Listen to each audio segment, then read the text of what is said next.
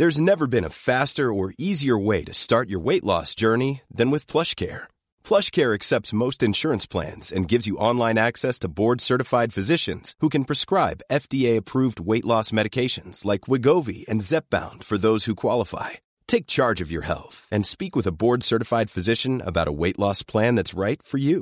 Get started today at plushcare.com slash weight loss. That's plushcare.com slash weight loss. plushcare.com slash weight loss.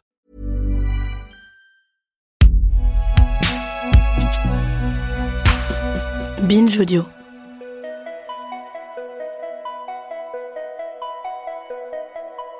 Comment on repère quels signes doivent inquiéter, alerter?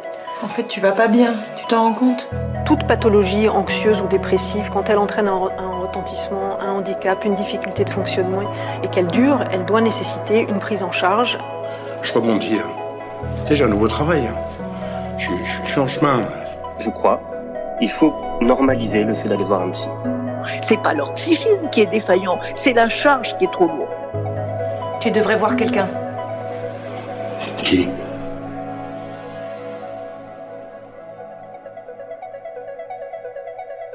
Ça a commencé très tôt en fait. J'ai toujours eu des problèmes euh, de comportement un peu.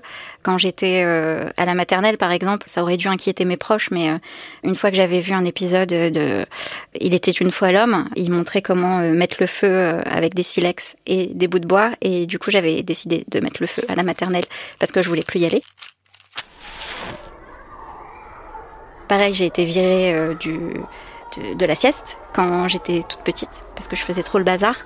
Euh, et à la place de ça, en fait, on m'a fait euh, plutôt sauter une classe. Euh, on est plus parti du principe que j'avais de l'avance qu'autre chose, que je m'ennuyais et que c'est pour ça que j'avais des comportements un peu étranges. Et puis bah, ça a continué avec l'adolescence, bien sûr, ça, a empiré avec les hormones, la dépression, etc. J'ai eu pas mal de harcèlement scolaire, donc du coup ça n'a pas aidé non plus, mais on mettait un peu mes mots là-dessus.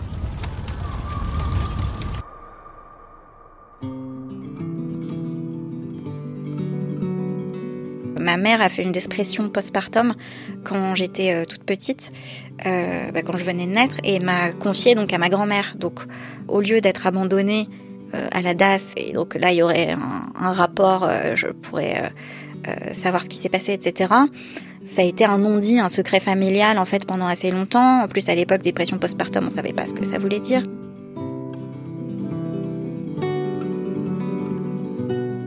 Suis née en 88 et ma mère avait euh, 38 ans. Donc été la dernière euh, euh, de ses filles. Ça s'était passé normalement pour les deux premières. Donc j'avais pas de raison que ça se passe mal.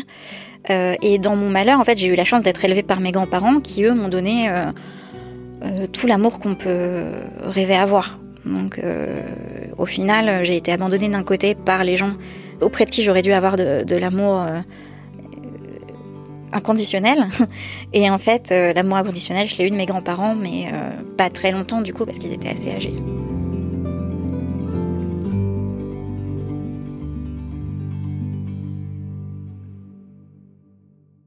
Ma mère était euh, institutrice, du coup, elle m'a eu dans sa classe en CP, CE1, CE2. Et donc, du coup, je rentrais chez moi, qui était donc chez mes grands-parents, le soir, et je voyais ma mère, qui était mon institutrice à l'école, dans la journée, et que forcément, euh, j'avais pas le droit de l'appeler maman, j'avais pas le droit de lui faire des câlins, et c'était mon institutrice, donc avec de l'autorité comme une mère, mais pas du tout le côté affectueux de la mère, pas du tout le côté aimant de la mère. Et pour moi, ma vraie mère, c'était ma grand-mère, en fait. Et donc, quand je suis rentrée euh, au bercail, c'était une double déchirure, puisque du coup, j'étais séparée de ma grand-mère, qui, elle, était la seule à m'aimer de manière euh, filiale, en fait, de manière euh, maternelle. Donc, euh, donc voilà, comment, comment s'en sortir quand sa propre mère le, dit euh, les yeux dans les yeux, euh, j'aurais jamais dû le faire, c'est ma plus grosse erreur. Euh, c'est c'est très, c'est très très compliqué de digérer cette phrase-là. Et les mots peuvent faire très mal en fait. Et cette phrase-là, elle restera toujours, euh, ouais, c'est ça, toujours gravée en moi.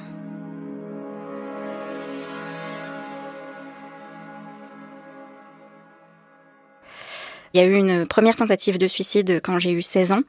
Et là, on m'a forcé à voir une psy. Mais ça n'a pas bien fonctionné, puisque comme on me forçait à le faire, euh, j'ai très très mal réagi et du coup, je lui parlais pas. Enfin, c'est moi qui l'ai fait pleurer deux fois. Donc euh, euh, voilà, j'étais pas très coopérative. Ensuite, on m'a laissé tranquille pendant quelques années. Et en fait, j'ai continué d'avoir des problèmes de comportement. Et mes amis me disaient avec toute la bienveillance du monde, il faut que tu consultes, il faut que tu ailles voir quelqu'un, tu peux pas rester comme ça, ça a l'air de, de te bouffer, de te faire du mal. Et je disais non, je disais que j'avais pas de problème, je disais que je croyais pas en la, en la psychiatrie, que pour moi c'était euh, quelque chose de complètement barbare, euh, et puis euh, de pas mal patriarcal aussi, parce que dans ma tête c'était surtout la psychanalyse et c'était surtout les théories de Freud, et, et donc du coup ça me repoussait beaucoup.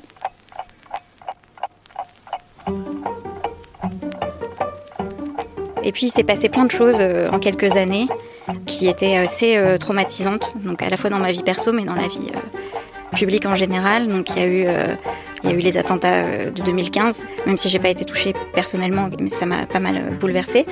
Il y a eu le Brexit aussi, que je mets pas au même niveau, mais j'avais prévu de déménager en Angleterre, donc ça m'a fait un gros, un gros recul. Il y a eu l'élection de Trump aussi, ça m'a mis une, grosse claque. Et puis bah, notre monde tel qu'on le connaissait, c'est un petit peu déconstruit depuis ce moment-là. Et puis mon chat est mort. Euh, c'était un tout petit chat euh, à peine sevré qui s'appelait Marlowe, donc un chat tout noir avec des grands yeux dans lesquels on plonge comme si euh, n'y avait pas de fond, mais qui, comme il était à peine sevré, en fait, avait des gros soucis d'attachement et donc du coup il était tout le temps sur moi, tout le temps avec moi, tout le temps collé à moi. Si jamais je m'éloignais un petit peu trop de lui, il me grignotait euh, le bout des doigts ou euh, il devenait euh, un petit peu plus possessif, quoi.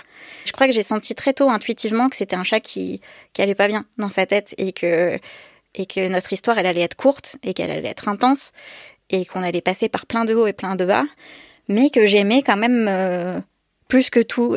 c'était un amour comme j'en avais jamais connu avec, avec des humains, en fait. Et voilà, c'était le chat euh, que j'avais pris pour essayer de reconstruire une famille, pour essayer de me faire euh, une vie à moi, un, petit cercle familial euh, d'essayer de, reconstruire en fait ce que j'avais pas eu avec mes parents et j'avais mis tout mon amour dans, cet animal et il avait il avait que deux mois quand je l'ai eu et il avait deux ans quand je l'ai perdu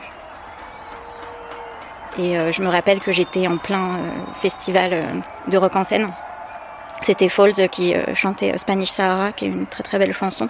Il est mort à 22h, donc au moment où Falls chantait cette chanson-là.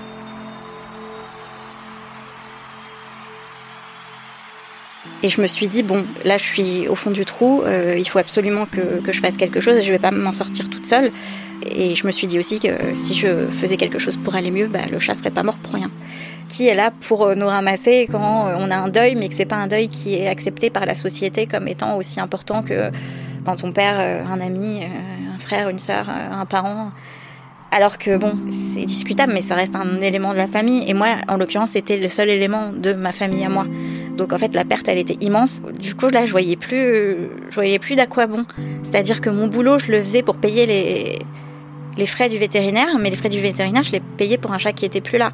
Donc j'avançais pour quelque chose qui était du passé et j'avais plus de j'avais plus d'avenir, j'avais plus de projet. Je ne savais pas quoi faire. Et je me suis dit deux choses. La première, c'est il faut que je reprenne un chat tout de suite. Et la deuxième, c'était il faut que je voie un psy le plus vite possible.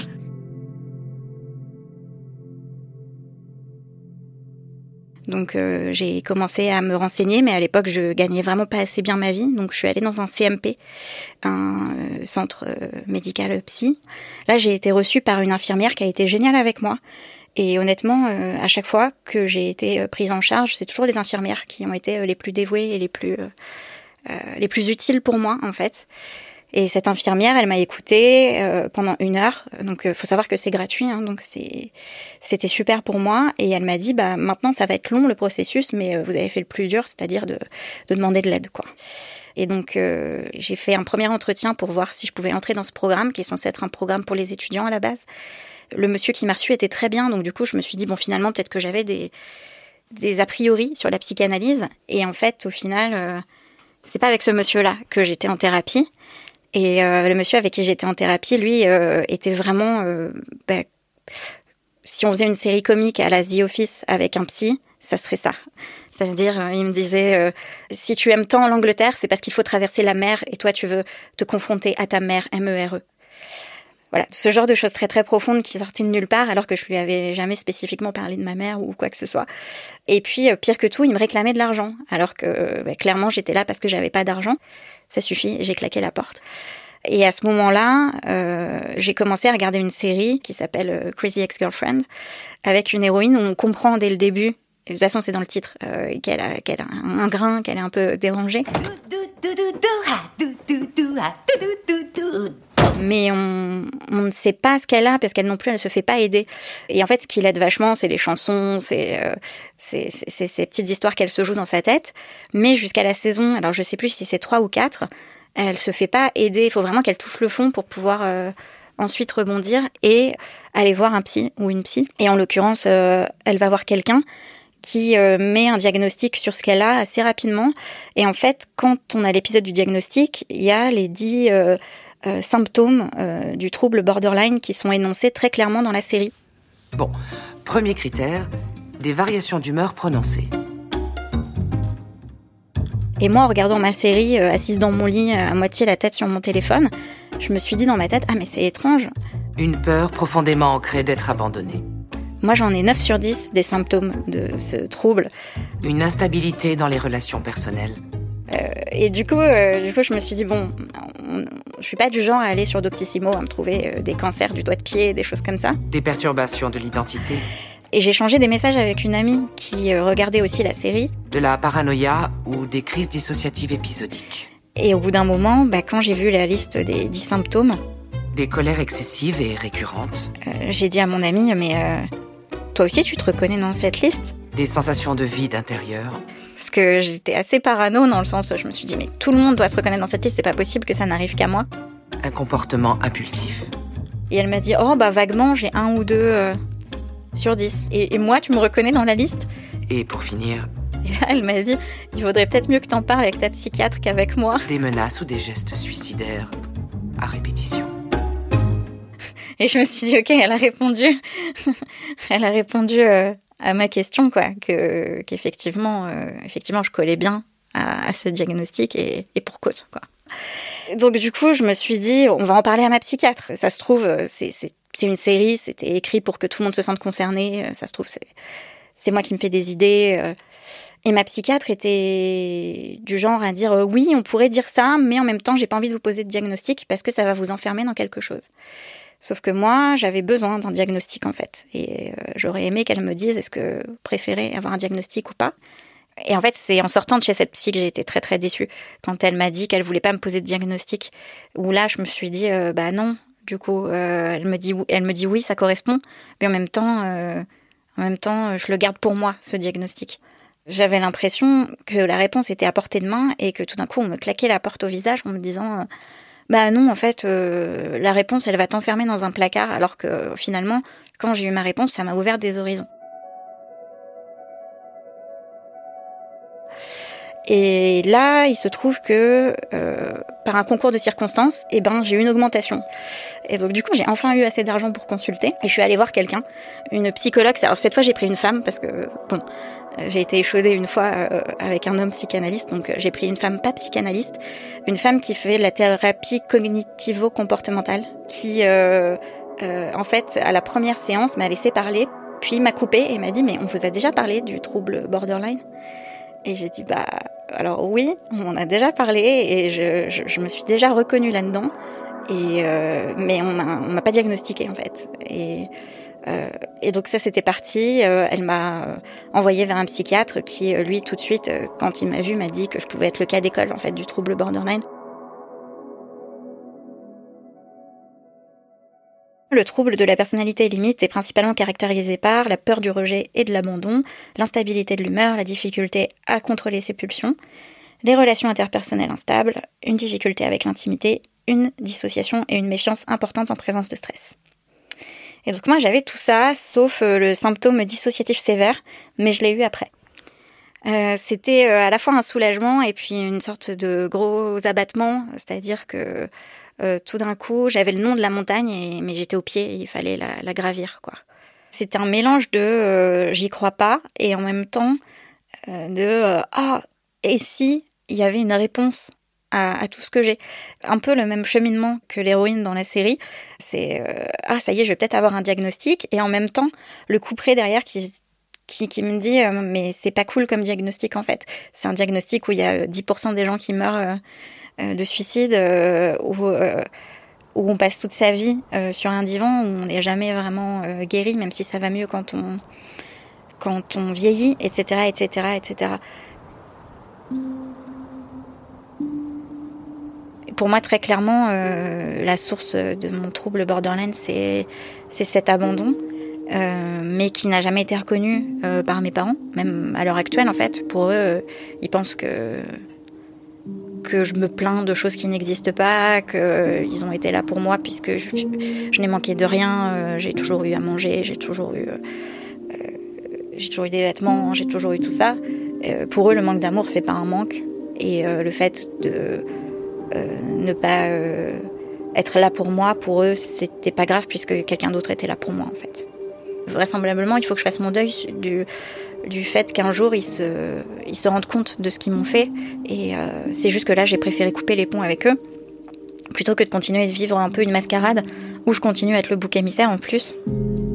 Et je me porte beaucoup mieux depuis que je suis plus en contact avec eux. Donc c'est un tabou aussi que j'ai levé qui est le tabou de est-ce qu'on est obligé de de, poursuivre coûte que coûte une, euh, une relation avec ses parents, même si celle-ci est complètement, euh, complètement maladive et complètement euh, nocive.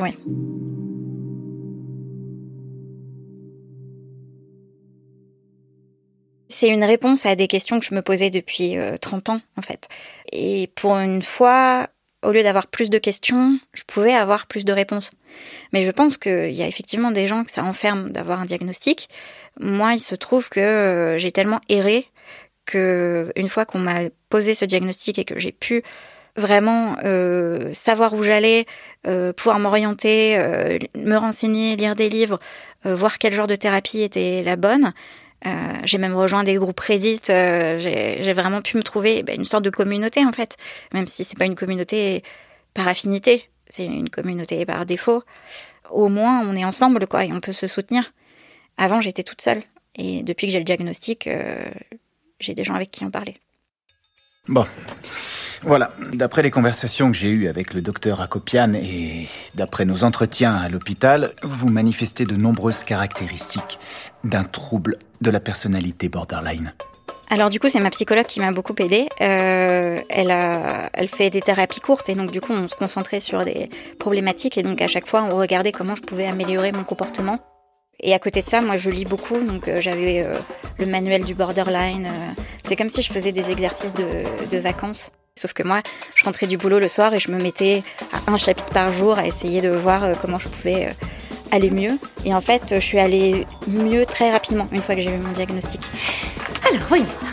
Exercice numéro 1, scannez votre corps afin de détecter tout signe potentiel de détresse. Et bien sûr, j'ai été médicamenté aussi, ça faut pas euh, non plus euh, l'oublier, c'est que la thérapie c'est très bien et c'est indispensable pour euh, ce que j'ai, mais les médicaments m'ont aidé aussi. Donc on a mis longtemps à trouver le bon le bon antidépresseur pour moi, mais voilà, mais ma nouvelle psy m'a trouvé mon nouveau psychiatre qui est un ponte dans le genre et qui qui m'aide énormément et donc là actuellement, j'ai deux traitements, un antipsychotique même si je suis pas psychotique, ça c'est pour me donner un coup de boost donc faut pas avoir peur euh, du nom des médicaments. Parfois ils sont très impressionnants, mais mais ils sont ils sont là pour pour notre bien. Et puis un, antidépresseur. Et il y a un an, je me suis fait aussi reconnaître comme euh, travailleuse handicapée. Donc, euh, j'ai obtenu la RQTH, ce qui me permet maintenant, si je retrouve du travail, de faire valoir mon handicap et d'avoir, par exemple, des horaires adaptés. Et ils sont censés être assez sympathique pour euh, me faire euh, un emploi du temps qui soit adapté. Mais ça, c'est la théorie. Après, en pratique, ça m'a donné accès à une job coach. Euh, je vais faire un bilan de compétences aussi grâce à, grâce à la MDPH. Donc, ça permet plein de choses comme ça que j'aurais pas imaginé à la base.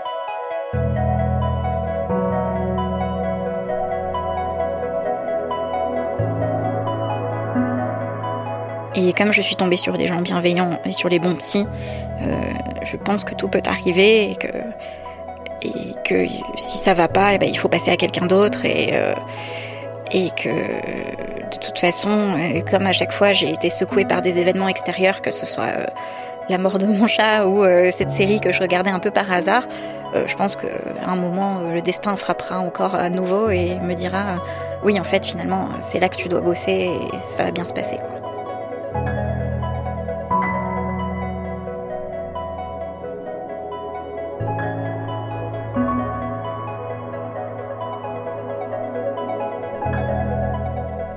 Après la pluie est un podcast de Binge Audio. Entretien mené par Adélie Punchman-Ponté. Réalisation Paul Berthiaud. Production Naomi Titi.